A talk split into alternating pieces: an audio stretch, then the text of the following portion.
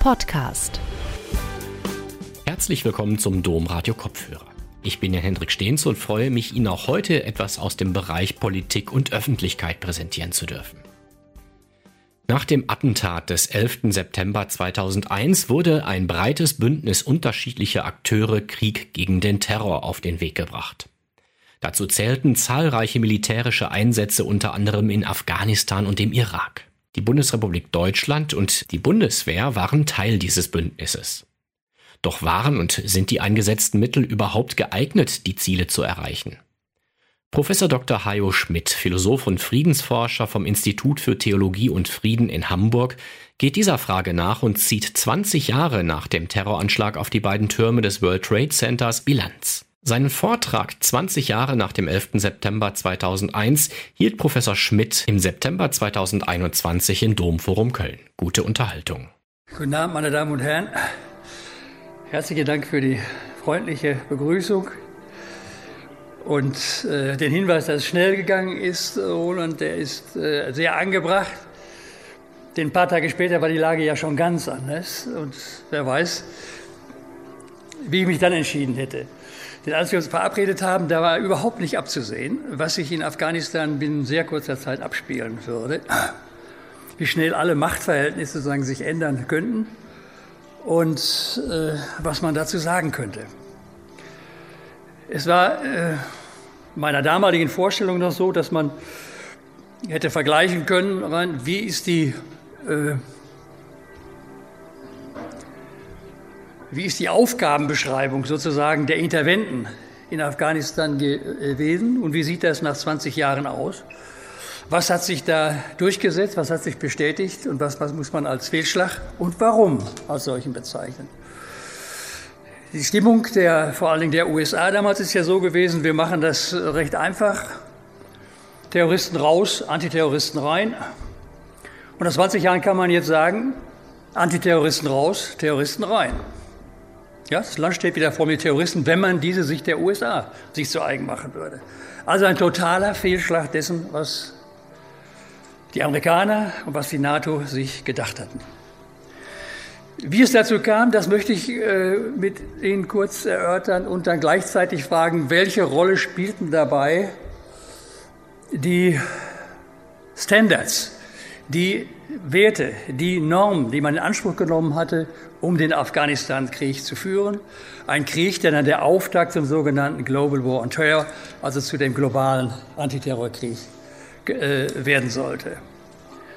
Und äh, diese Prüfung der normativen Grundlagen, sowohl wie es zum Krieg kam, als auch welche Form des Krieges gewählt wurde, als auch wie dieser Krieg durchgeführt wurde, als auch was die Resultate angeht diese ganzen Prozesse zu messen an den Standards, die man sich selber gesetzt hat, das wird sozusagen meine Hauptaufgabe und die Aufgabe unserer Diskussion hinterher sein, damit sich Afghanistan nie mehr wiederholen möge. Das ist letzten Endes die Perspektive, in der man sich diese Frage als Friedensforscher, nicht als Historiker, aber als Friedensforscher stellen sollte. Eine zweite Vorbemerkung vielleicht noch. Ähm, dieser Vortrag muss etwas einseitig werden aufgrund der Schwerpunktsetzung, die ich angesprochen habe. Also dass die Diskussion der normativen äh, Gründe und der Werte, auf die man sich beruft, einen Schwerpunkt bilden müssen, wenn man das beurteilt, was in Afghanistan passiert ist. Das heißt, ich werde über vieles oder werden wir allenfalls in der Diskussion reden können, äh, was in Afghanistan am Positiven passiert ist. Wer davon wenigstens zeitweise, vielleicht auch dauerhaft äh, gewonnen hat. Welche Erfolge und vor allen Dingen auch welche Hoffnungen sich haben ausbilden können in dem Land, die mit einmal jetzt plötzlich zerstört zu sein scheinen. Wer äh, die jährliche Afghanistan-Konferenz der Evangelischen Akademien willigst besucht, vielleicht ist einer von Ihnen dabei, der gelegentlich mal da war, der weiß sozusagen, wie interessant auch diese Perspektive ist, weil sich auch immer wieder Kraft gegeben hat, weiterzumachen. Aber da kann ich heute einfach wenig zu sagen, das würde den Vortrag einfach überlasten. Ich beginne also mit der kurzen Erörterung des Problems, wie konnte es dazu kommen, zu diesem radikalen Wechsel der politischen Verhältnisse in Afghanistan. Ich werde dann in einem Schwerpunkt äh, fragen, ist diese, das furchtbare Ende, das Stichwort Verrat von Kabul ist ja schon fast äh, sprichwörtlich geworden, also kann man überall hören, dieses Scheitern äh, der Fürsorge für all die Menschen, die entweder für das Ziel eines anderen Afghanistan nach westlichem Vorstellungen gearbeitet haben und all derjenigen, die sich auf diese Art und Weise der Lebensverhältnisse, des Lebens wie des Denkens eingestellt haben und die jetzt zumindest für den Moment äh, mit großer Verzweiflung oder Einsamkeit zurückgeblieben sind. Verrat von Kabul wurde das genannt. Die Frage ist, ob dieser Verrat von Kabul etwas ganz Besonderes ist oder ob der möglicherweise zu der Geschichte dieses Afghanistan-Krieges konstitutiv dazugehört.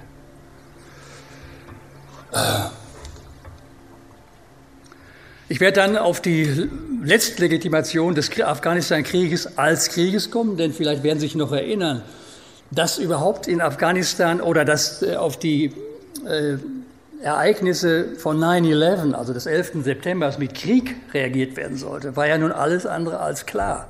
Man konnte das Bedürfnis der Supermacht USA verstehen, die gedemütigt wie vielleicht noch nie vor der Frage stand, wie reagiert sie daraus. Aber ich denke, nicht nur in Deutschland, sondern auch in fast allen NATO-Ländern, wo ich Erfahrung darüber habe, ist lange diskutiert worden, ob der Weg des Krieges nicht hintanzustellen ist für den Weg der justizförmig polizeilichen Aufarbeitung dieses Attentats vom, 9, vom 11. September 2001. Wie es gelaufen ist, wissen wir. Äh, wie weit es sich rechtfertigen lässt, da kommen wir dann gleich zu. Nach dieser Prüfung sozusagen der, der legitimatorischen äh, Grundlagen des Afghanistan-Krieges ähm, komme ich dann sozusagen, das ist leider nicht zu vermeiden, auf das Problem des gerechten Krieges zu sprechen, weil das, gerechte, das Modell des gerechten Krieges äh, die Diskussion sozusagen beherrscht hat in der Zeit, als es um die Rechtfertigung des Krieges ging, sowohl im Jahre 2001 als auch später immer, weil die meisten sich darauf berufen haben. Und das wird ein etwas kritischer Abriss dieses Problems des gerechten Krieges, werden immer in Bezug auf äh, den Afghanistan-Krieg. Dann werde ich die Entwicklungen innerhalb dieser Theorie, die man ganz kurz schlagwortartig beschreiben könnte, als vom gerechten Krieg zum gerechten Frieden. Also eine Denkekonzeption, die sich mittlerweile, die sich mittlerweile so herausgebildet hat, dass sowohl bei den äh, beiden christlichen Konfessionen als aber auch bei der Mehrheit der Sozialethiker das Problem des gerechten Krieges nur als Bestandteil des Problems des gerechten Friedens diskutiert wird. Ich werde sozusagen dann ein Muster dieses äh, Denkmodells ganz kurz ansprechen und vorstellen, um mich dann abschließend einem äh, islamischen Wissenschaftler, einem Ethnologen und Islamwissenschaftler widmen, der die westliche Perspektive, die ich ja nun als westlicher Intellektueller erstmal einnehme, entscheidend bereichern, vielleicht auch verändern wird. Das müssen Sie nachher in der Diskussion entscheiden. Das ist das äh, Programm. Ich fange jetzt äh, nach der langen Vorrede direkt mit dem Punkt an. Wie konnte es dazu kommen? Afghanistan 2021. Äh, ich war in, in, in Ferien in Burgund, als ich diese erstaunlichen Meldungen bekam. Die Taliban stehen schon kurz vor Kabul und am nächsten Morgen waren sie schon drin. Und äh, hätte damit nie gerechnet und suchte natürlich sozusagen danach Erklärung von dem, was passiert ist, habe mir dann die Qualitätspresse sozusagen des Landes zu Gemüte geführt und bin dann auch sehr bald auf ein, eine sehr gute Analyse gestoßen von einem Mann namens Michel Goya. Michel Goya wird keiner von Ihnen kennen, ich kannte ihn auch nicht, ein äh, Colonel der Marineinfanterie und gleichzeitig innerhalb, Inhaber des Lehrstuhls für äh, Militärgeschichte an der Kriegsakademie der Franzosen. Der hat eine, wie ich finde, sehr plausible Erklärung äh, gegeben für das, was passiert ist. Und um eine Kernthese wegzunehmen, ab 2006 konnte er oder konnten seinesgleichen, wenn die Informationen alle da gewesen wären, absehen, dass Afghanistan, dass der, dass der Zusammenbruch Afghanistans jederzeit sich ereignen könnte, also ab 2006, wenn die amerikanische Militärmacht und die finanziellen Subsidien abgezogen würden, entfallen würden. Vielleicht einige Sätze zur Erklärung. Das Erste, was er sagt, nachdem der Krieg äh, äh, erklärt worden ist und die Amerikaner einen massiven, vor allen Dingen Luftangriffe gestartet haben. Und wenn Sie sich daran erinnern können, äh, in zwei Monaten das Land niedergeworfen hatten. Ähm, die ganze Vorgeschichte in der UNO, die Diskussion, das klemme ich mir alles. Es geht jetzt wirklich nur um den, um den einfachen militärhistorisch betrachteten Ablauf. Im Oktober, äh, im Oktober, Oktober 2001 äh, sind die Taliban sozusagen von der Macht entfernt. Die Amerikaner sind, oder die NATO, kann man fast gleichsetzen, sind sozusagen äh, äh Herren äh, im Land. Und ähm, es stellt sich ein großes Gefühl des Sieges heraus. Dieses Siegesgefühl, sagt Michel Goya, ist vollständig überflüssig gewesen. Denn was man, was äh, man vollständig unterschätzt hat, ist, dass man die äh, Al-Qaida und die Taliban, die man ja beide bekämpfte, und das war sozusagen die erste Fehlentscheidung, dass man einfach gesagt hat, den Taliban, wenn ihr uns die Al-Qaida-Leute nicht rausrückt, dann werdet ihr das gleiche Schicksal wie die erleiden. Es gab da keine großen Verhandlungen. Die, die Taliban haben gefordert, gibt uns doch Beweise, dass hier äh, tatsächlich Osama bin Laden äh, das Ganze äh, zu verantworten hat. Da waren die Amerikaner damals nicht zu bereit und haben dann eine Kriegskarte gezogen mit der Konsequenz, dass sie jetzt zwei Gegner hatten. Nicht nur die Gruppe Al-Qaida, sondern ganz Taliban. Beide Gruppen haben sich nach der schnellen Niederlage in die pakistanisch-afghanischen Grenzgebiete zurückgezogen und haben sich ganz kurz gesagt sehr gut erholt dabei. Die äh, Amerikaner hatten, äh, oder sagen wir mal die westlichen Kräfte, um das vielleicht mal aller Vorsicht zu, sagen, ähm, hatten jetzt die Chance oder, oder, oder die Aufgabe, kann man sagen, eben einen doppelten Kriegseinsatz zu führen. Einerseits führten, musste die, die afghanische Regierung gestärkt werden. Andererseits, und das machten dann die Amerikaner, musste die Macht im Land errichtet und aufrechterhalten worden. Das ist sozusagen ein großes Unternehmen. Afghanistan ist ein großes Land, doppelt so groß wie, wie Deutschland. Da hat man sich was äh, vorgenommen und wie sich zeigen sollte, war das dann doch ein klein wenig zu viel zu viel war, dass man sich äh, diese ähm, äh, Militäraktionen nur leisten konnte mit Hilfe der sogenannten Warlords. Sie erinnern sich daran, das war eine besondere Spezies von afghanischen äh, Mitbürgern, äh, teilweise ein ganz schlechter Ruf, also Menschenschinder äh, ist für den einen oder anderen noch zu wenig gesagt. Diese äh, Warlords waren aber im Wesentlichen die Bodentruppen der äh, Amerikaner und der NATO deswegen für eine gewisse Zeit unersetzlich. Auf Dauer wurden sie immer mehr eine Bürde.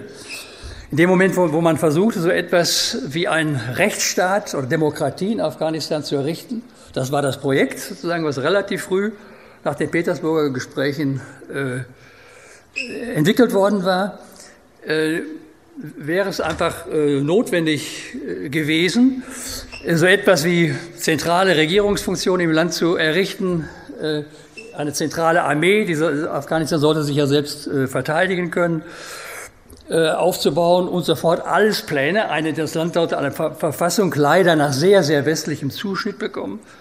Das waren alles Unternehmungen, die die Warlords überhaupt nicht lieben konnten. Die hatten ihre eigenen Interessen, die hatten sich über Jahrhunderte bewährt, dass sie so zu halten war, wie die Warlords das dachten. Und deswegen hatte man sozusagen den Feind unmittelbar im Lande angesiedelt und kräftig äh, genährt.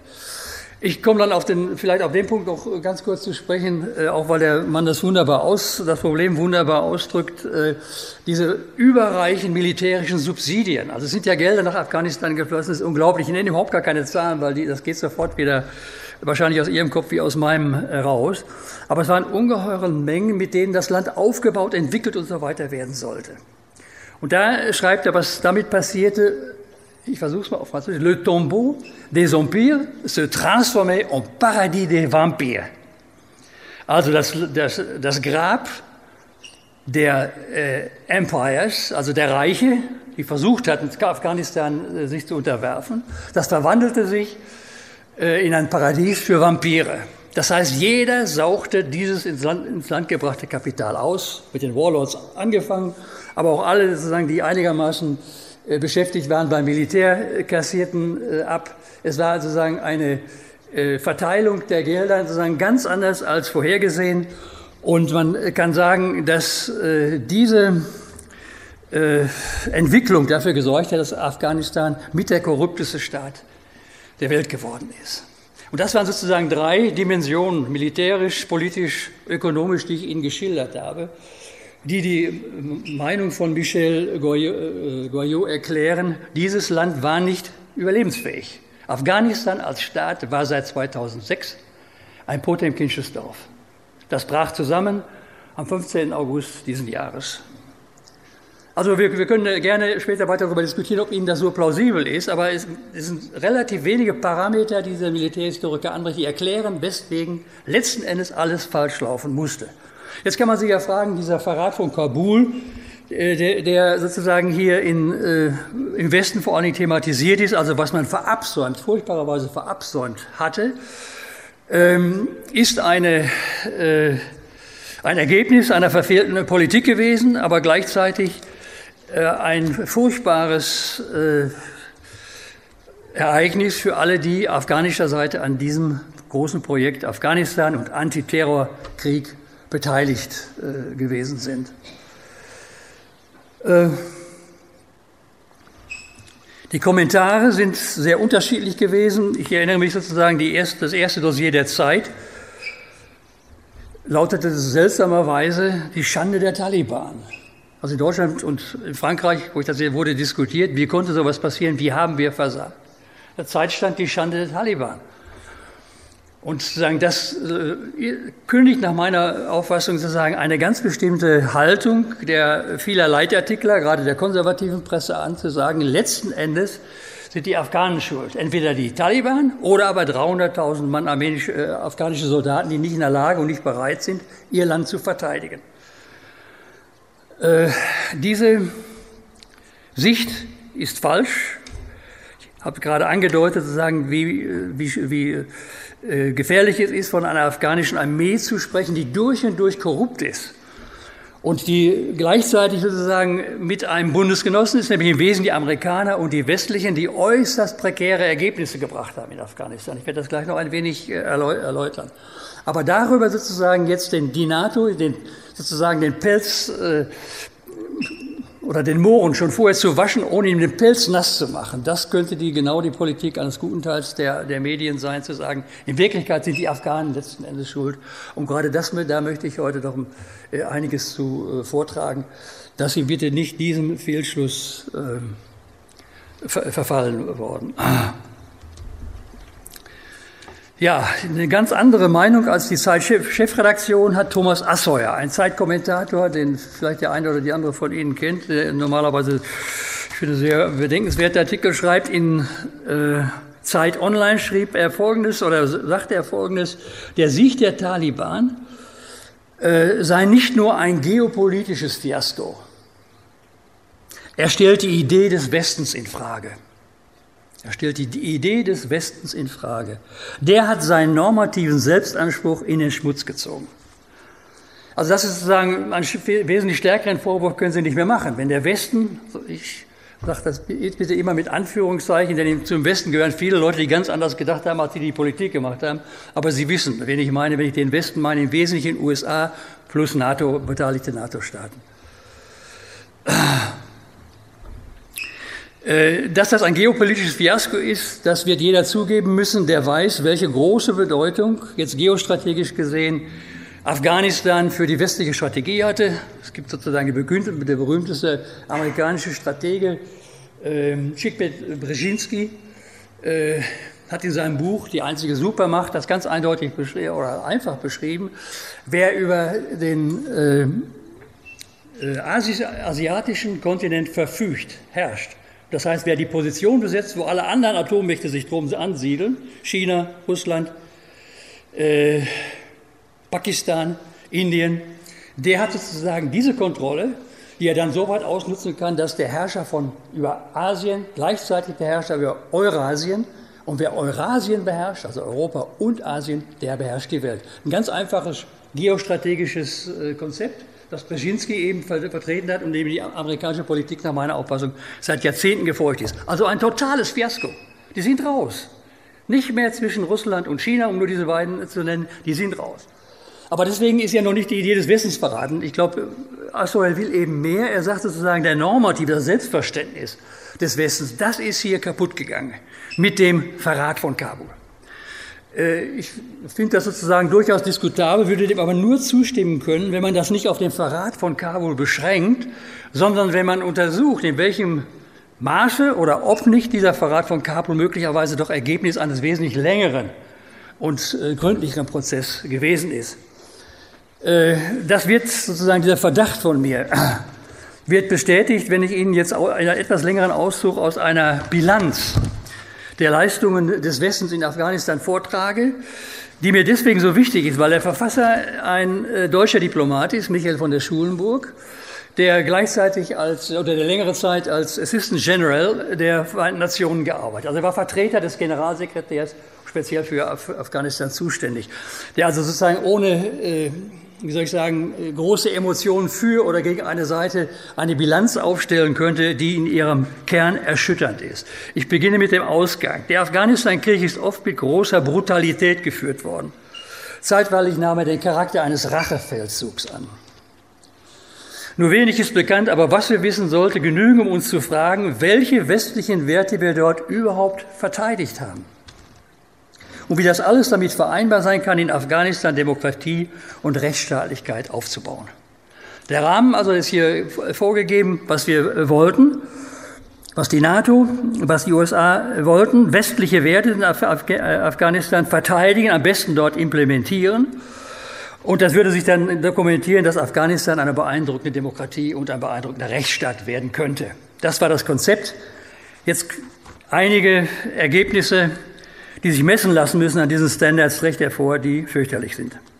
In diesem Krieg, fährt er fort, gab es keine Verhältnismäßigkeit der Mittel.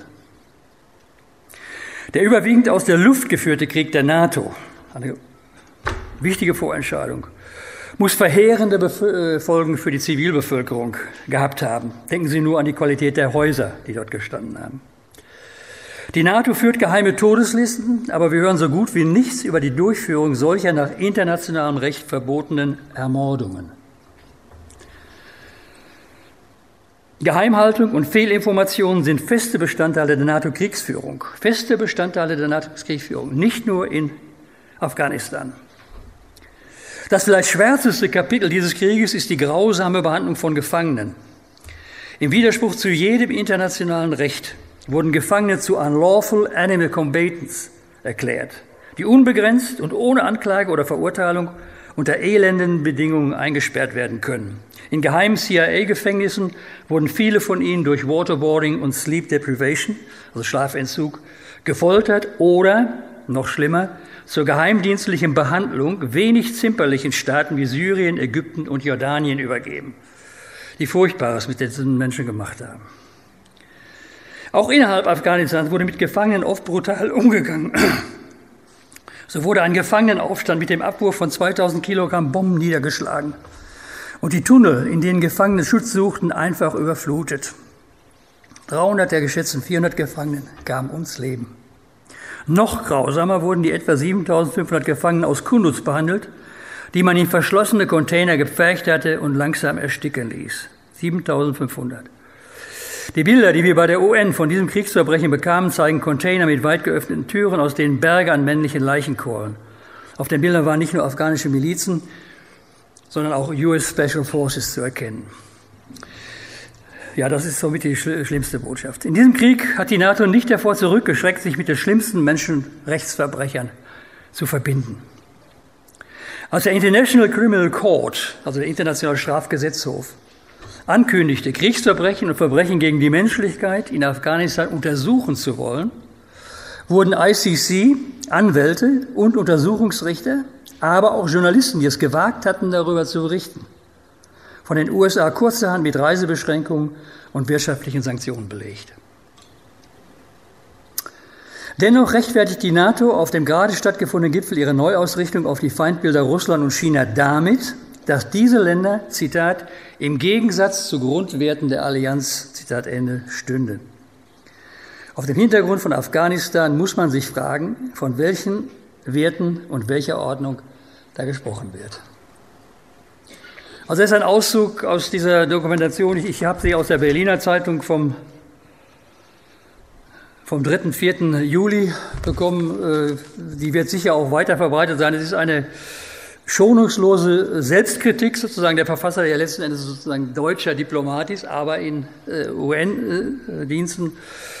Und wenn Sie sich die Zahlen angucken, die ich äh, kurz angedeutet habe, ob da im Kundus jetzt 7500 Menschen auf die Art und Weise umgebracht wurden, wie ich beschrieben habe, oder 5000, ganz egal. Die Zahlen, die äh, in New York Opfer gewesen sind, an die 3000, das wissen Sie, liegen da drunter.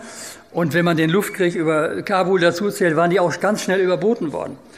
Ich halte das sozusagen normalerweise von den Zahlen sich keine große Bedeutung bei. Man muss eben sich vorstellen, dass die Perspektive von vielen, der dort am Krieg beteiligt waren, also vor allen Dingen Politikern, Vergeltung wollten. Sozusagen Ziel, ein Ziel war Vergeltung. Vergeltung habe ich erst, wenn ich mehr Opfer produziere, als mir angetan wurden. Dann ist die Vergeltung erst geglückt. Ich fürchte sozusagen, mit solchen, mit solchen Verhältnissen müssen wir zu, auch in Zukunft immer wieder rechnen, wenn wir dieses Denkvergeltungsdenken als ein ethisches Denken sozusagen nicht dermaßen diskriminieren, dass sich keiner mehr wagt, so vorzugehen. Äh, man kann jetzt fragen, ob diese Negativbilanz, die ich Ihnen vorgetragen habe, äh, nicht den sogenannten Verrat von Kabul sozusagen umstandslos als eine Fortsetzung erkennen lässt. Also das, der, Verrat, der Verrat von Kabul ist auf diese, wenn man das gelesen hat, es ist sozusagen keine Riesenüberraschung mehr. Was wieder sozusagen mit Afghanen umgegangen wird, die sich doch in jedem Fall verdient gemacht hatten und die man sozusagen ganz anders doch äh, beeinflusst und zu erziehen versucht hatte. Die nächste Vermutung, die man anstellen könnte, ist, dass diese Negativbilanz nicht unabhängig davon ist, wie der Ansatz des Krieges war und wie er durchgeführt wurde. Der Ansatz des Krieges, Sie erinnern sich, äh, die Bemerkung von dem Michel Goya, der größte Fehler der Amerikaner war, dass sie nicht nur Al-Qaida bekämpfen wollten, sondern die Taliban gleich mit, also das Land regieren, unterwerfen wollten. Und das heißt eben, für, für, die, äh, für, die, für, die, für die Begründung des Krieges, dass man nicht mehr nur einfach begründen musste, weswegen man gegen Al-Qaida vorging die hatten sich sozusagen eindeutig durch ihr Verbrechen disqualifiziert, sondern weswegen man auch den Staat angegriffen hat. Ich will die Begründung einfach nicht nachzeigen, wir können das gerne, gerne weiter vertiefen. Aber es war sozusagen auch dem Dümmsten einsehbar, wer statt eine kleine Gruppe zu bekämpfen, ein ganzes Land bekämpft, der produziert Opfer in unendlicher, also in einer Anzahl, die nichts mehr mit diesem ursprünglichen Plan, eine Terrororganisation zu bekämpfen, zu tun hat. Das insofern war dieser Ansatz eben auch normativ gesehen eine Entscheidung, die sich nach allem, wie ich denke, überhaupt nicht rechtfertigen lässt. Man hätte zumindest hätte man verhandeln müssen mit den Taliban, hätte die Beweise, die man hätte sozusagen, und man hatte welche, vorlegen müssen. Und das war sozusagen die große Macht USA, sich viel zu schade, so einem kleinen Ländchen sozusagen ausweispflichtig zu sein. Da wurde sofort dann die, die große Karte gezogen und führte dann zu den Verwerfungen, die ich gerade angesprochen habe, zu den ungeheuren Opferzahlen Afghanistans. Ähm, es gibt aber auch noch einen anderen Grund, den möchte ich Ihnen auch nicht vorenthalten, weswegen diese Entscheidung, das ganze Land mit Krieg zu überziehen, sich nicht rechtfertigen lässt. Sie überlegen, wenn Sie, daran denken, wie der Afghanistan, ähm, sagen wir, welche Rolle Afghanistan in der Weltpolitik seit den 70er Jahren gespielt hat, dann war ja sozusagen ganz entscheidend nach dem Putsch, innerafghanischen Putsch und dem Weggang äh, des Königs und dem Einmarsch der Sowjetunion, dass ähm, dieser Kampf, dieser, dieser leidenschaftlich geführte Kampf der Afghanen, den sie gewonnen haben, wie sie alle Kämpfe gewonnen haben, dass dieser leidenschaftliche Kampf von den USA genutzt wurde, um, wie Brzezinski, der von mir eben zitierte Chefstratege, geschrieben hatte, an Präsident Carter, jetzt können wir der UdSSR endlich ihr eigenes Vietnam bereiten. Das war sozusagen die Perspektive, in der die USA die Mujahedin und andere afghanische Kriege unterstützt haben. Also um Vietnam jetzt Russ, also äh, auf russischer Seite eben äh, spielen äh, zu lassen. Äh, das hatte aber dann die Folge, dass das Land Afghanistan als äh, Ort dieses Experimentes, als nachholende Vietnam-Experimentes, in einer Art und Weise verwüstet wurde, die an sich schon hätte verbieten müssen, da, dort noch weiter Krieg zu führen. Ich will Ihnen auch da ein Zitat bringen von dem von mir äußerst geschätzten ähm, Ahmed Rashid, das äh, wunderbare Buch über die Gotteskrieger, Taliban, die Gotteskrieger, äh, Anfang 2000 geschrieben hat, von dem wir alle sozusagen erstmal den Hintergrund richtig gelernt haben, in dem der Krieg da stattfindet. Und da er, schreibt er folgendes Resümee über den Zustand Afghanistans Ende äh, 2000. Das Land als lebensfähiger Staat existiert nicht mehr. Also bevor dem Krieg, über den wir jetzt sprechen. Die gesamte Bevölkerung Afghanistans ist vertrieben worden, und zwar mehrfach. Die Zerstörung Kabuls ist zu einer Art Dresden des späten 20. Jahrhunderts geworden.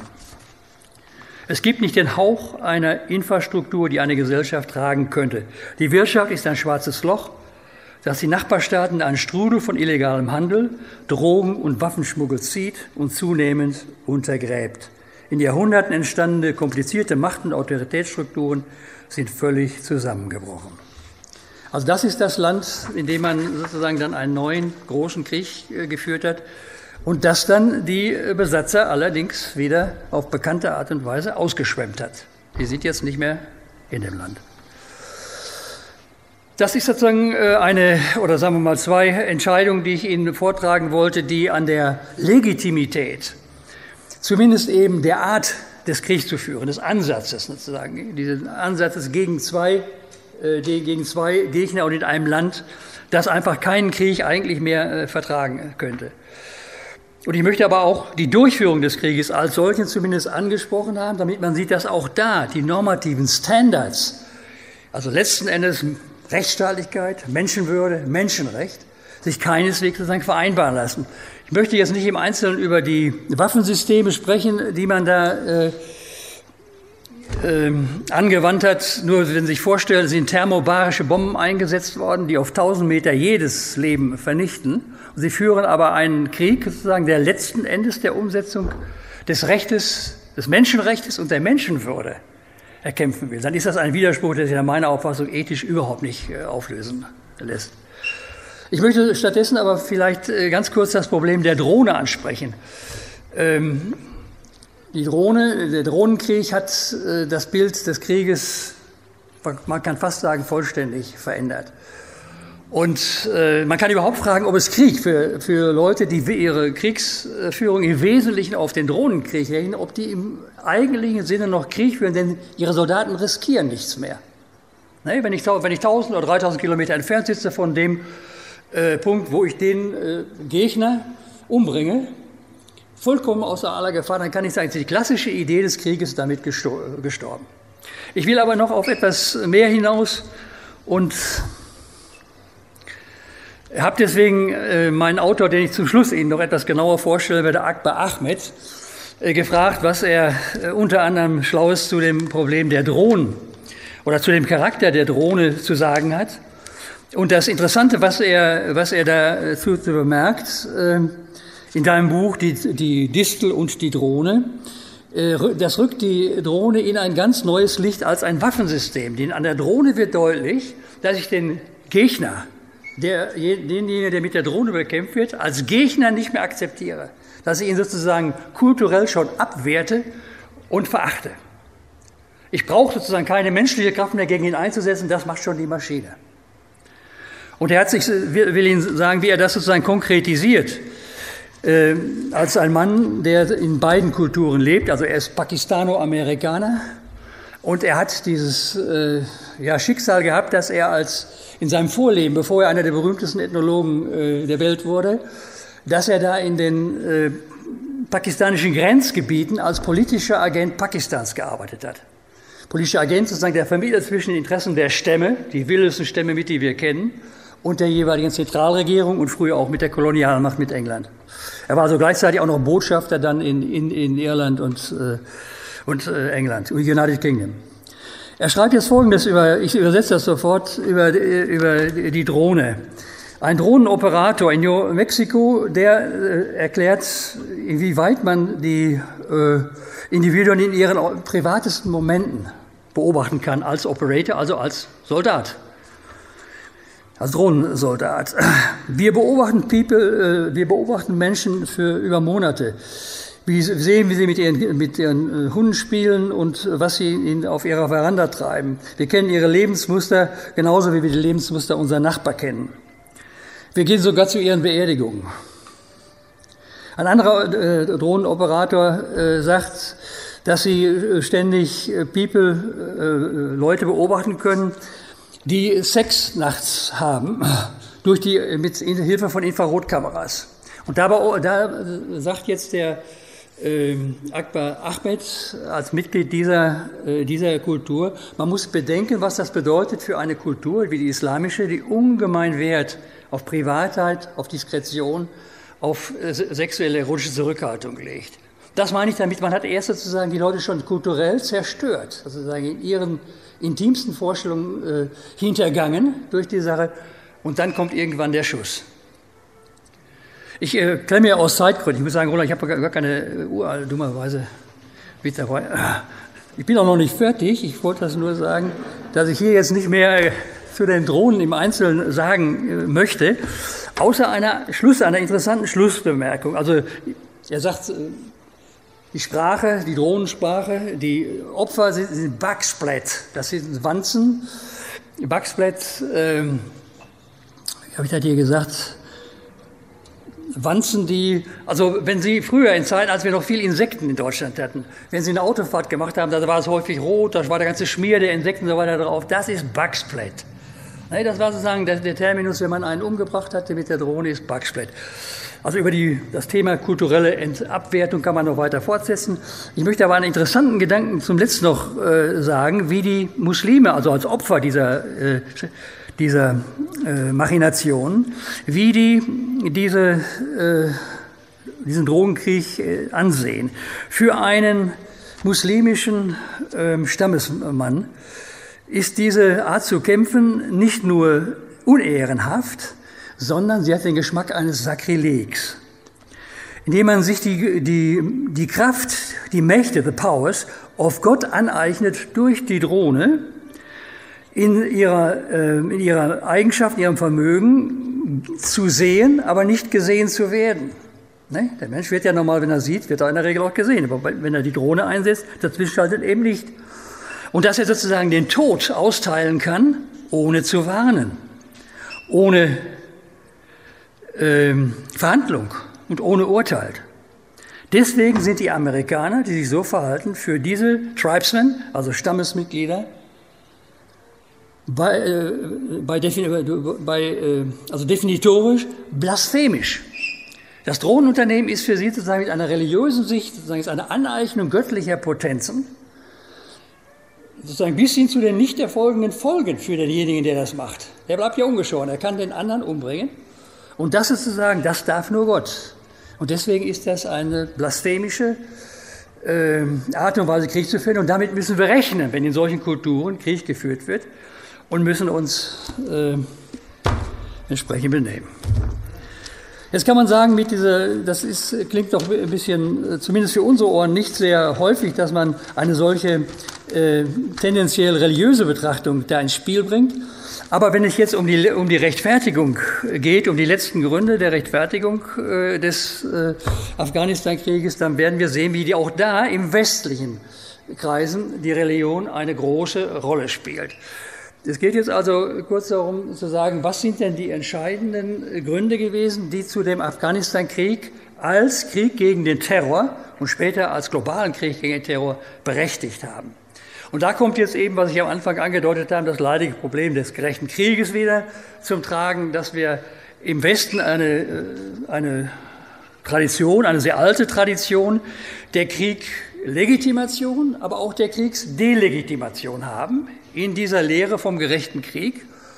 Wobei äh, sich da auch die Geister eben sehr scheiden bei solchen Diskussionen wie hier. Gibt es meistens eine Fraktion, die sagt, das Ganze ist doch nur ein Schauspiel. In Wirklichkeit werden diese ganzen äh, Kriterien, die man zur Überprüfung der Legitimation eines äh, Krieges entwickelt hat, die werden nur dazu genutzt, am Ende zu sagen, doch, es ist alle, alle Kriterien sind erfüllt, ist prima.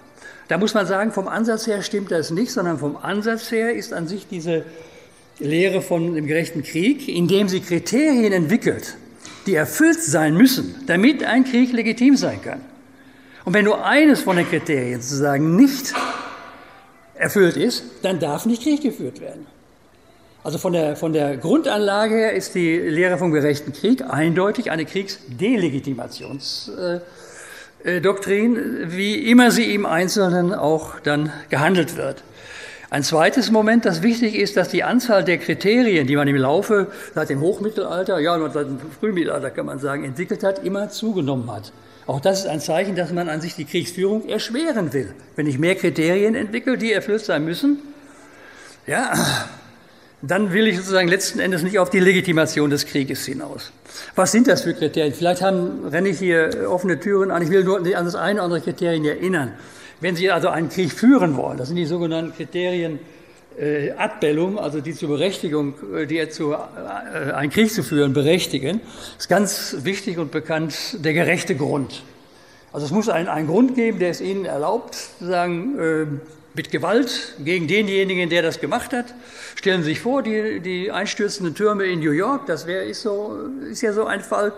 Das heißt, der gerechte Grund besteht darin, so etwas darf sich nicht wiederholen. Das ist ein Schaden, den keine Gemeinschaft ertragen muss, ohne etwas dagegen zu machen. Es gibt aber sofort dann das, das äh, anderes Prinzip, das sogenannte Proportionalitätsprinzip. Das heißt, die Gegenmaßnahme, die Sie ergreifen, gegen diesen, um diesen gerechten Grund sozusagen zu beseitigen, also dass er sich nicht wiederholen kann, dürfen nicht mehr Schaden anrichten als derjenige, der den, für den gerechten Grund gesorgt hat. Das heißt, Sie können nicht äh, die, die, Attentate auf New York einfach dadurch dann, ähm, wie soll ich sagen, bereinigen oder, oder beseitigen, indem Sie ein ganzes Land bombardieren oder indem Sie drei, drei äh, Angriffe aller äh, 9-11 machen. Das würde dann dem Proportionalitätsprinzip widersprechen und sie würden ab dem Moment einen ungerechten Krieg führen, dem man sich moralisch nicht anschließen darf. Gibt andere, sind, äh, andere wichtige Kriterien, die Sie sicher kennen werden, ist, äh, dass man alles versucht hat, äh, den Krieg abzuwehren. Das heißt, dass man über Verhandlungen oder über Gerichtsprozesse oder etwas versucht hat, sozusagen den Gegenstand der, der Bekümmernis sozusagen aus der Welt zu schaffen. Das heißt, der Krieg muss dann wirklich die letzte Hoffnung sein. Also, dann gibt es noch andere äh, Gründe oder andere Prinzipien, die beziehen sich auf die Art der Kriegsführung. Das heißt, Sie müssen Ihrer Kriegsführung dafür sorgen, dass die Mittel, die Sie einsetzen, also die Waffen und Waffensysteme, dass sie tatsächlich zu den Zwecken passen, die Sie erreichen wollen. Wenn Sie das nicht tun, sozusagen, wenn Sie einfach das nutzen, was Sie haben, dann verstoßen Sie schon gegen dieses Prinzip und dann wird der Krieg eben auch schon ein ungerechter. Sie müssen das sogenannte Diskriminationsprinzip, äh, Sie müssen unterscheiden zwischen Kombattanten und Nichtkombattanten. Sie können nicht einfach nicht-Kombattanten oder Nicht-Soldaten behandeln wie Soldaten. So, das soll Ihnen nur vorstellen, das sind Kriterien, die kann man überprüfen. Man muss sie sozusagen aktualisieren. Ne? Der Stand der Kriegsführung wechselt ja immer wieder, aber das sind Kriterien, die nicht einfach so dahingesetzt sind, sondern da kann man darauf drängen, dass man sagt, wie sind die Fakten, was ist da passiert. Dann ist sozusagen, ab dann ist dieser Krieg illegitim. Äh, nun kann man, kann man, oder ich will mal so sagen, die Entwicklung äh, an der Stelle ist insofern eindeutig weitergegangen, dass man heute nicht mehr sagen würde, der Krieg ist dann gerecht, wenn all diese Legitimationskriterien erfüllt sind, sondern man kann guten Gewissens an sich nur sagen, der Kriegseintritt wäre gerechtfertigt. Ein Krieg mit seinen ganzen Folgen, den kann man nicht mehr gerecht finden. Also ich, ich kenne keinen Menschen, der sagen würde, sobald er auf die Opfer guckt, da ist es dann vorbei mit der Gerechtigkeit des Krieges und trotzdem kann der Krieg gerechtfertigt sein. Also eine ganz entscheidende Weiterentwicklung zur Demystifikation dieses, äh, dieses Theorieangebotes. Und man muss sagen, dass eben durch die Entwicklungen vor allen Dingen seit 1990 äh, der Gedanke immer stärker geworden ist, dass auch die legitime Autorität, die einen Krieg führen darf, was früher dann immer der Chef des Staates gewesen ist, Präsident, König oder was da gerade rumlief, das war der, derjenige, der die legitime Instanz war. Das hat sich wesentlich äh, verlagert eben auf die Benennung äh, supranationaler Institutionen, also zum Beispiel der Sicherheitsrat der Vereinten Nationen, der wäre dann eine legitime Instanz und nicht mehr die einzelne Regierung. Das hat natürlich jetzt, wenn wir auf den Afghanistan-Krieg kommen, die Amerikaner überhaupt nicht beeindruckt, sondern die amerikanische Regierung sozusagen, die war sicher, sie ist die einzige legitime Instanz und sie kann auch dafür garantieren, dass dieser Krieg in den äh, nach den Regeln geführt wird, die sie als Regeln des gerechten Kriegs empfindet. Da muss man eben Folgendes sagen, diese Regierung, damals eben der, der, der junge Bush, äh, stand zwar, stand, oder er war überhaupt Präsidentschaftskandidat der Republikaner geworden, weil er den evangelikalen Kreisen sehr nahe stand. Das war nach Reagan sozusagen ein absolutes Prä für einen äh, amerikanischen Präsidentschaftskandidaten, weil der sehr, sehr viele Stimmen gebunden hat. Durch diese Zugehörigkeit zu der evangelikalen äh, christlichen Seite ähm, kriegte aber auch die Auffassung vom gerechten Krieg mit einem Mal wieder sozusagen in die weite Vergangenheit zurückreichende Züge. Diese, diese religiöse Imprägnierung äh, der äh, Lehre vom gerechten Krieg zeigt sich daraus, dass eben schon der Feind nicht einfach der Feind ist, der genauso Fehler oder Verbrechen begehen kann wie ich, sondern der Feind ist grundsätzlich böse. Das heißt, er führt einen grundsätzlich nicht zu rechtfertigen Krieg. Die andere Seite, die führt den, also die amerikanische und NATO-Seite, die führt den äh, zu rechtfertigenden Krieg. Ähm, es gibt also nicht nur diese, diese metaphysische Aufladung der Kategorie des Feindes in das Böse und das Gute, sondern auch die Konsequenzen, die das hat. Die ganze Bevölkerung, die sich nicht gegen einen bösen äh, äh, Politiker wehrt, sozusagen, wird dann strafwürdig. Der Strafgedanke kriegt eine neue, äh, ich, ich äh, besorge nicht nur das Recht, sondern ich bestrafe die, die gegen das Recht verstoßen haben. Also ein, wenn Sie wollen, eine Rückkehr tendenziell ins Mittelalter ist erfolgt bei der, bei der Begründung äh, oder bei der Inanspruchnahme des äh, gerechten Krieges. Ähm, man kann sagen, oder äh, es ist gesagt, gesagt worden, dieser Krieg, den, der, den die Amerikaner führten, war in der Sicht dieser Menschen, die ich gerade beschrieben habe, sagen, ein heilsgeschichtliches Unternehmen. Das kriegte sozusagen eine religiöse Akzentuierung. Das geht so in die Richtung dessen, Sie haben von Armageddon ja sicher auch gehört, unter Recken war das hier schon ein Schlagwort, das die Evangelikalen sehr, ähm, sehr, sehr beeindruckt hat. Äh, es, es läuft sozusagen auf eine End, auf eine Endschlacht, will ich mal sagen, zu eben dieses Armageddon. Da spielt die Wiederherstellung des jüdischen Staates eine Riesenrolle. Da wird sozusagen der Christus wiederkommen, ne, prämilitaristisch, wird sozusagen dann die Welt teilen und so weiter und so weiter. Und in dem, in dieser Komposition, da spielt dieser Krieg jetzt eine Riesenrolle. Und der kleine W. Bush, früher Alkoholiker gewesen, Riesenprobleme gehabt, überhaupt wieder ins normale Leben zurechtzuführen, der ist das Werkzeug eben des äh, göttlichen Willens, kann man sagen, der jetzt den Afghanen das einschenkt, also das äh, einschenkt, was sie brauchen. Das klingt jetzt ein bisschen, man findet auch sehr, sehr schwer Worte. Man muss sich in diesen, diesen Denkkosmos überhaupt einfügen, um zu begreifen, was da äh, passiert ist. Also Sie sehen es, man kann zu dem Lehrer vom gerechten Krieg eben sehr unterschiedlich stehen. Das ist die Weise, in der die damalige US-Regierung sich verhalten hat. Es hat einen großen Zivil, äh, Streit der Zivilgesellschaft gegeben. Ähm, etwa 100 zum sehr berühmte amerikanische Intellektuelle haben ein Papier geschrieben zur Unterstützung der amerikanischen Kriegsführung. Das hieß What We Are Fighting For. Wo, wofür kämpfen wir? Und da wurde mit den Mitteln des gerechten Krieges begründet, weswegen dieser Krieg ein gerechter ist, wo alle Leute auch unabhängig von ihrem Glauben sich hinterstellen konnten. In Deutschland hat es sozusagen zwei Reaktionen darauf gegeben und äh, es hat sich gezeigt, dass da mit den Amerikanern äh, leider kaum äh, Übereinstimmung zu erzielen war. Wir haben auch in der Evangelischen Akademie in, äh, in Willichst haben wir einen, mit einigen der Chefentwickler der Lehre vom gerechten Krieg in den USA Gespräche gehabt. Das hat sich nicht bereinigen lassen. Aber es gab in keinem Fall, das muss man eben ganz klar sagen, auch bei diesen zivilgesellschaftlichen Protagonisten des, der Lehre vom gerechten Krieg, diesen Versuch, die äh, Außenpolitik der, der USA zu, ja, wie soll man sagen, zu entsäkularisieren.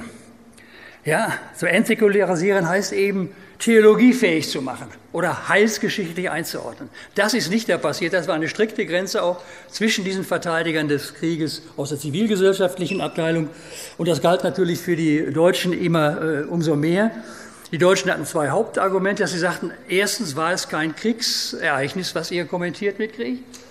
Es gibt sozusagen keine Armee, es gibt kein Subjekt, das hätte sozusagen Krieg, es war nur einfach eine Gruppe, die mit Alltagsmitteln ähm, einfach Verbrechen begangen, begangen hat.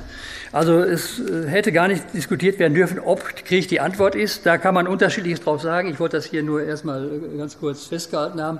Und zweitens der, der Vorwurf, äh, ihr haltet immer noch daran fest, dass äh, euer Präsident, also die äh, äh, legitime legitime Autorität zur Kriegserklärung und gleichzeitig zur Überprüfung, ob dieser Krieg auch gerecht geführt wird. Das kann nur eine supranationale Institution, das war die Meinung der Deutschen. Deswegen kommen wir an der Stelle einfach nicht uns nicht näher. Zieht man jetzt einen ganz großen Schlussstrich und äh, kommt noch mal ganz kurz oder sich noch mal ganz kurz, wie die Ausgangslage gewesen, die ich geschildert habe. Also es gibt eine Anzahl von Kriterien, die kann man noch durch Anwendungskriterien sozusagen noch verfeinern und, äh, und äh, aktualisieren. Ähm, und man kann sich auch, man kann sich auch äh, darüber einigen, sozusagen, welche der Kriterien nun wirklich absolut unerlässlich sind. Dann kann man sagen, ist das ein Instrument der Überprüfung von Kriegsgründen? Ein Instrument, das keine politische Ethik sozusagen, auf das keine politische Ethik verzichten kann. Aber es kann eben keinen gerechten Krieg mehr beschreiben. Es kann allenfalls sagen, welcher Krieg rechtfertigungsfähig erscheint. Das Zweite ist sozusagen, man muss sich fragen, wenn man diese, diese ganzen Kriterien, die ja, wie gesagt, teilweise aus dem Mittelalter schon, äh, schon kommen, wie die aktualisiert werden kommen, was ist denn sozusagen das Zentrum, woraufhin man diese, äh, äh diese Kriterien aktualisieren kann? Und da hat sich ja eine Tendenz rausge gebildet, äh, die ich glaube auch, äh, die also ganz entscheidend ist, dass man sagt, letzten Endes muss jeder, jedes Unternehmen mit dem Krieg sozusagen positive äh, Erfolge zeitigen zu wollen, muss sich daran messen lassen, ob letzten Endes die Rechtsverfassung der Welt gestärkt wird oder nicht.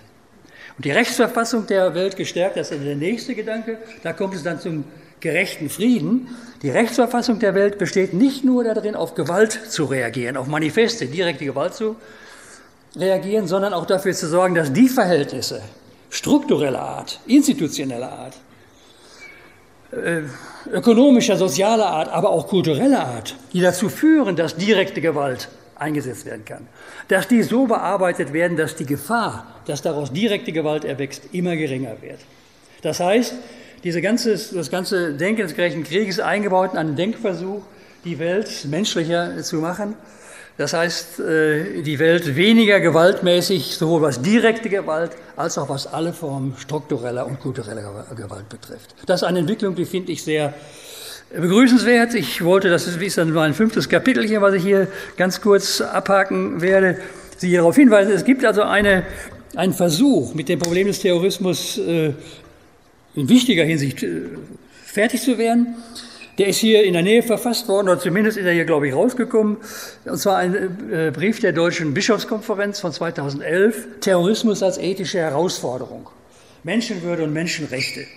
Das ist ein, äh, ein Dokument, das finde ich deswegen Natürlich inhaltlich äh, bemerkens- und verteidigungswert, aber gleichzeitig auch interessant hier zu diskutieren, weil soweit ich, wenn ich das richtig sehe, ist das nicht nur sowohl in den katholischen wie in den evangelischen Kreisen mehr oder weniger äh, Konsens, was, da steht, sondern auch wenn Sie als Sozialphilosoph, also ohne jetzt irgendwelche Glaubensvoraussetzungen zu machen, sich damit beschäftigen, das weitestgehend äh, gutieren können.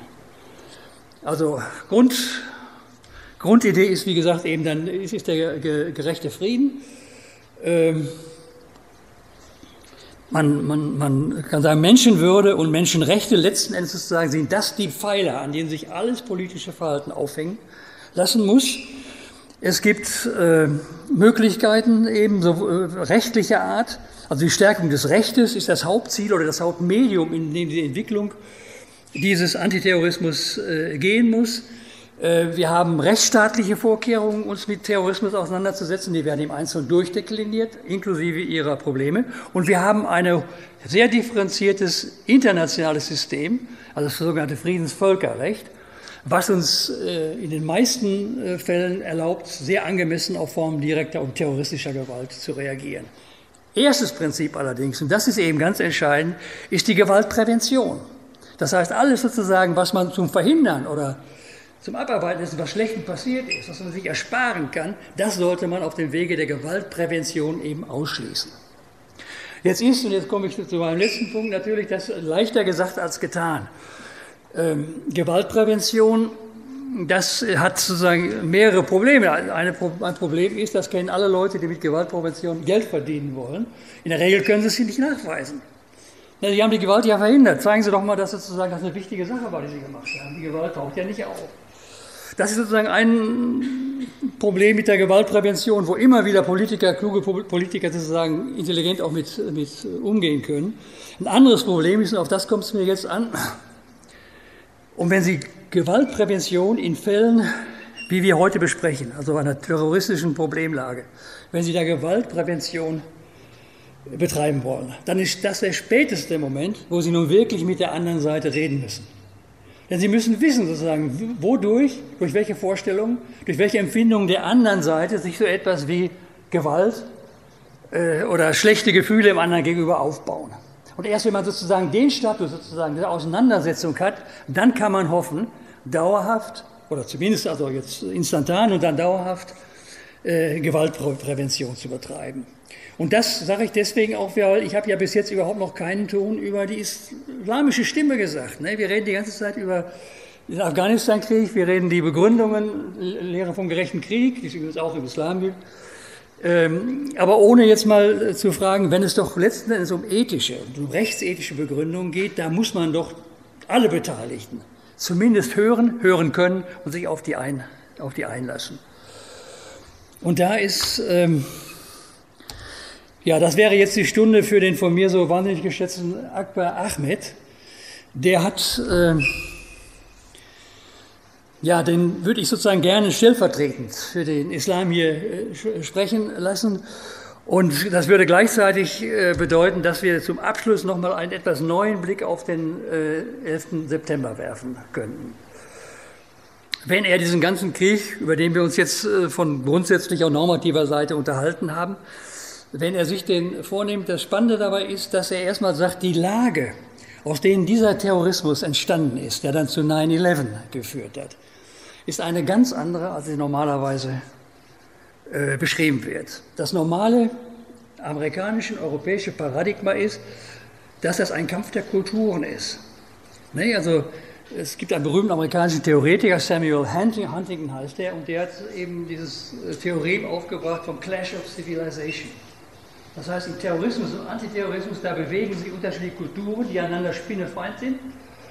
Und äh, wenn man das Ganze äh, aus westlicher Sicht liest, und Huntington war ein sehr westlicher eingestellter Politikwissenschaftler und sehr einflussreicher Politikwissenschaftler, dann heißt das, wir müssen aufpassen, dass uns eine tendenziell sehr aggressive Kultur nicht den Schneid abkauft. Das ist die islamische oder islamistische, wenn es dann tatsächlich schon zu Gewaltumsetzungen gekommen ist.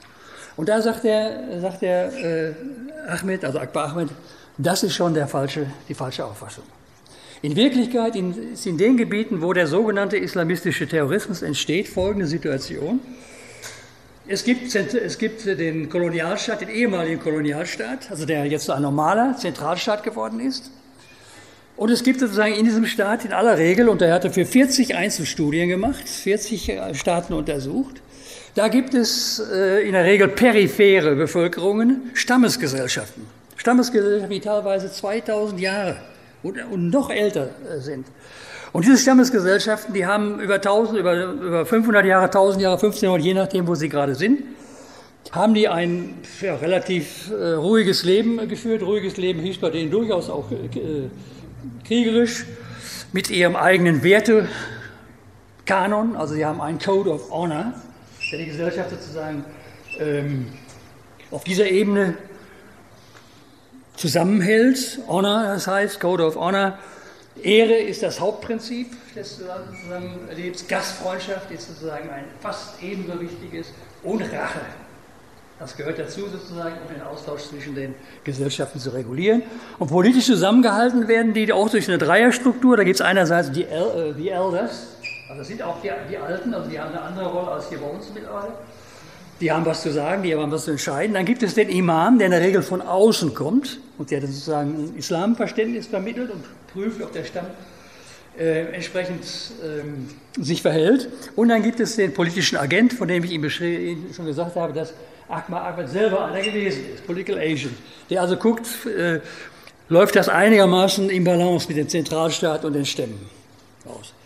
So, sagt er, jetzt ist, das, äh, ist diese Geschichte, der, diese lange uralte Geschichte der, dieser Stämme, die Qadnant und Adnantan sind die ältesten arabischen Stämme, die sind älter als der Islam, nur um das mal zu sagen. Welche Bedeutung das hat, wenn sie in solchen Stämmen groß werden, dann ist nicht sozusagen der Islam selbstverständlich die hauptnormative Referenz, sondern schon aufgrund seiner Tradition kann der Stamm vergleichbare Ansprüche erheben. Deswegen gibt es da immer einen latenten Spannung zwischen dem Islam, Stammesislam und dem Stammescode of Honor. Wichtig zu wissen, wenn man das Ganze als ein islamistisches Szenario entwickeln wird. Das ist sozusagen überhaupt nichts Islamistisches, sondern das ist eine bestimmte Balance Islam und Stammescode sozusagen organisiert sich immer wieder neu. Aber es bleibt dabei. Es verändert sich nichts Entscheidendes. Das änderte sich erst im Kolonialismus. Also 100 Jahre Kolonialismus haben Sie da erlebt. Da ging es Ihnen dreckig. Da wollen wir aber heute Abend überhaupt nicht drüber sprechen. Dann kam der postkoloniale Staat. Also seit 60, 70 Jahren sind diese, Sta äh, sind diese Staaten ja alle selbstständig geworden. Und ähm, äh, danach wurde es eben ganz schlimm, also danach ging es ihnen schon wesentlich schlechter, weil der Zentralstaat, der neu gegründete, in seinem Machtbewusstsein und in seinem Wunsch sozusagen sich durchzusetzen, alles versuchte einzuebnen, zu homogenisieren, was dem Zentralstaat nicht direkt entsprach, seinen Vorstellungen und seinen Wünschen. Das führte dann, äh, diese Tendenz führte eben dazu, dass die Lage der Stämme sozusagen immer prekärer wurde. Und das wurde dann nochmal gesteigert nach dem 11. September, als die USA in jeden dieser Konflikte eingegriffen haben. Also in jedem Land, wo dieser Konflikt zwischen Stammesgesellschaft und Zentralstaat stattfand, haben die USA Partei gegriffen. Früher waren sie häufig den Stämmen sehr freundlich gesinnt. Mit einmal haben sie nur noch den Zentralstaat unterstützt. Die Stammesgebiete galten ab dann als unregierte oder unregierbare Gebiete. Das heißt, die mussten unterworfen werden. Es gab jede Form nicht nur finanzieller Unterstützung, sondern militärischer. Diese amerikanischen Spezialkommandos äh, haben da gewirkt, teilweise Folterabteilungen und, und, und. Also das ganze militärische Programm wurde, wurde aufgeboten, um die, um die Stämme klein zu halten und die Entwicklung des Landes nach unserem Muster das heißt in der Regel auch eben nach den Möglichkeiten des Zentralstaates zur Transferierung der Rohstoffe und der Sachen, die den Westen immer am meisten immer interessiert haben, zu organisieren. Da störten die Stämme nur noch.